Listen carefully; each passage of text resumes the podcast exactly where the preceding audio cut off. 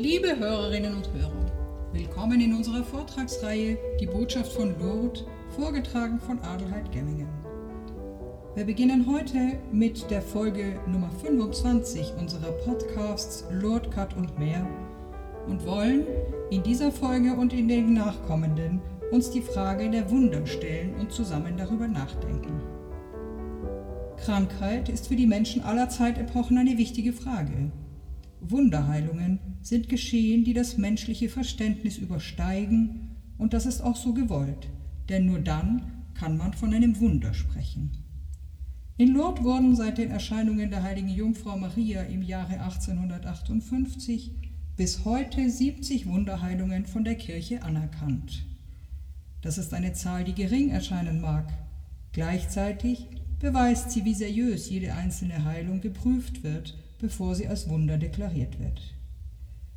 In seinem Buch Wunder sind Tatsachen schreibt der Theologe Wilhelm Schamoni über die Biografien von Heiligen und über die Berichte von Heiligen und Seligsprechungen. Dabei bespricht er deren Wunder.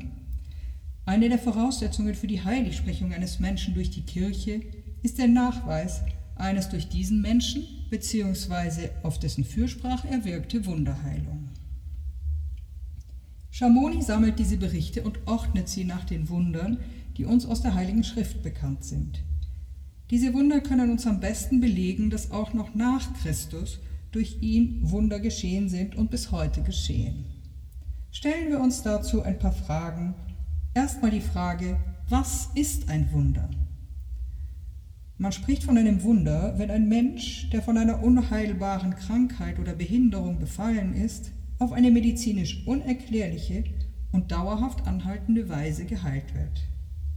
Die Tatsächlichkeit von Wundern wird in Lourdes belegt und anhand von ihnen kann man die Wundertätigkeit Jesu glauben. Doch dazu ein wenig später.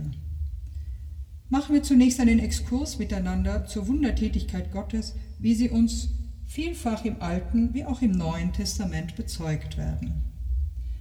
Im Alten Testament wird Krankheit als ein Ruf Gottes im Zustand der Schwäche angesehen. So betet der Psalmist, Mein Herz bebet, meine Kraft hat mich verlassen und das Licht meiner Augen ist nicht bei mir. Psalm 38, Vers 11. Im Alten Testament ist die religiöse Bedeutung der Krankheit für den, der davon befallen ist, gewichtig. Das religiöse Empfinden des Menschen lässt ihn spontan eine Verbindung zwischen der Krankheit und dem Anruf Gottes angesichts der Sünde herstellen. Gott hat die Welt zum Heil erschaffen, wie wir in Genesis 2 ausführlich lesen. So stehen die Krankheit und vor allem auch die menschlichen Übel, also auch die Sünde, diesem Wunsch entgegen.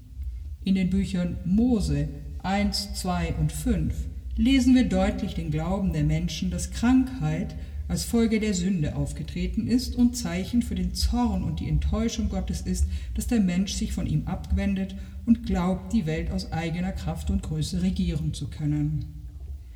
Gleichwohl zieht sich ein roter Faden durch das Alte Testament, der Gottes Liebe und Erbarmen zu den Menschen bezeugt. Wenn auch die Menschen sich immer wieder von Gott abwenden, um zu versuchen, auf ihre eigene Macht zu bauen, lässt Gott niemals von ihnen ab. Gewiss, er straft sie dafür, und doch erfahren die Treuen immer wieder sein Erbarmen. Im Alten Testament gibt es zahlreiche Berichte über Gottes wunderbares Eingreifen zugunsten seines Volkes oder auch eines einzelnen Menschen. Die Berichte wollen zeigen, wie Gott handelt und sich den Menschen oftmals unerwartet zuwendet. Lesen Sie dazu Exodus Kapitel 3, Vers 20, zweites Buch Mose. Wir lernen im Alten Testament einen Gott kennen, der dem Menschen seine Grenzen setzt. Mose wurde befähigt, Wunder zu wirken. Dabei wollte Gott zwei verschiedene Ziele erreichen. Das eine bestand darin, die Kinder Israel davon zu überzeugen, dass Gott Mose erwählt und gesandt hatte. In Exodus, dem zweiten Buch Mose, Kapitel 4, Verse 1 bis 9, lesen wir von drei Zeichen, die Gott Mose gab, um zu zeigen, dass er bei ihm war. Zunächst wurde der Stab Mose in eine Schlange gewandelt und wurde wieder zum Stab, dann wurde seine Hand aussätzig und zugleich wiederhergestellt, und schließlich, sollten die Menschen noch immer nicht glauben, gab Gott Mose die Kraft, das Wasser des Nils in Blut zu verwandeln. Weitere Wunder, die von Mose in Ägypten gewirkt wurden, sollten dem Pharao die gewaltige Macht Gottes zeigen. Gott sagte, ich will meine Zeichen und Wunder mehren im Land Ägypten, und die Ägypter sollen erkennen, dass ich der Herr bin, wenn ich meine Hand über Ägypten ausstrecke und die Kinder Israel aus ihrer Mitte herausführe. So lesen wir im zweiten Buch Mose, Kapitel 7, Verse 3 bis 5. Wir können die Wunder oder Zeichen der Macht Gottes in den Büchern Mose, Exodus und Numeri vor allen Dingen nachlesen und staunen. Nehmen Sie sich diese Bücher einmal zur Hand und auch das zweite Buch der Könige, die Taten Gottes nachzulesen, ist tatsächlich wunderbar und groß. Viele Taten und Handlungen Gottes werden Ihnen auch schon vertraut sein. Sie erneut zu meditieren, wird Ihnen diesen roten Faden wieder vor Augen führen. Ich empfehle es Ihnen von Herzen. Alle diese Wunder zeugen von der Nähe und Liebe Gottes zu uns, seinem Volk. Mose und die vielen Propheten waren Diener Gottes, durch die er seine Wunder und Zeichen ausgeführt hat. Dabei sind medizinische Praktiken nicht verboten, um die Kranken zu heilen.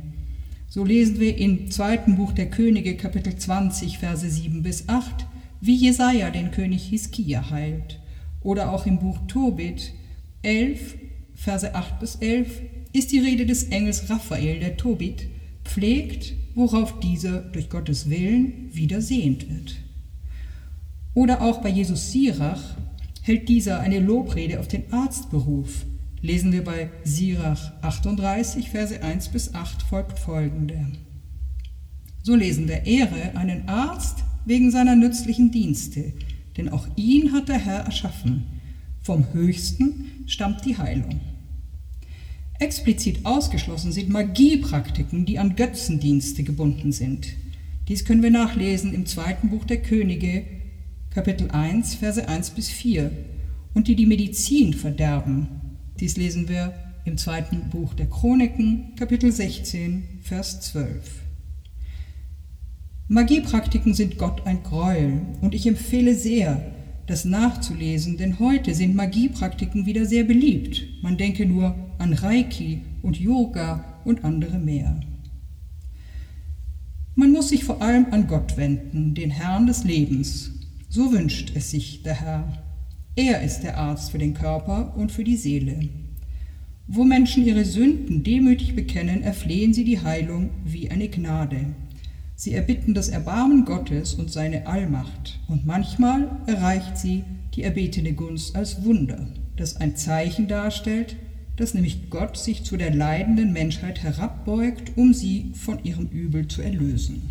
Das Leid wird in der neuen Welt abgeschafft sein, also wenn der Leiden, der Gerechte Jesus Christus, der Sohn Gottes, durch sein Leiden und Sterben am Kreuz unsere Krankheit auf sich genommen haben wird, wenn er uns geheilt haben wird durch seine Wunden. Dies können wir sehr ausführlich nachlesen bei Jesaja, Kapitel 53, 4 folgt folgende. Durch seine Auferstehung hat Jesus Christus nicht nur das Leid, sondern auch den Tod bezwungen. Jesus lebt und wir mit ihm. Davon spricht das ganze Neue Testament.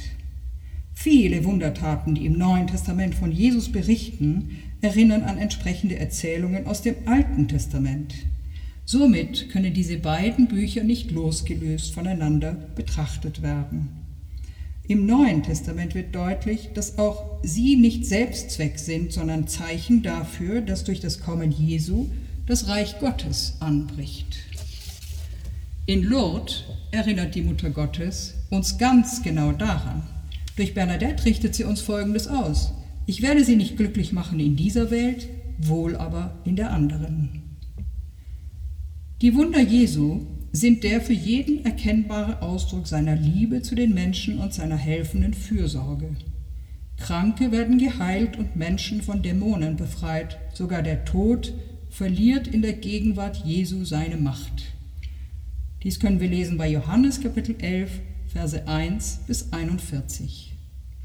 Diese Wunder können Glauben wecken, so auch bei Johannes Kapitel 2, Vers 11 oder ihn stärken. Sie sollen aber kein Beweis dafür sein, dass Jesus der Sohn Gottes und der erwartete Retter ist.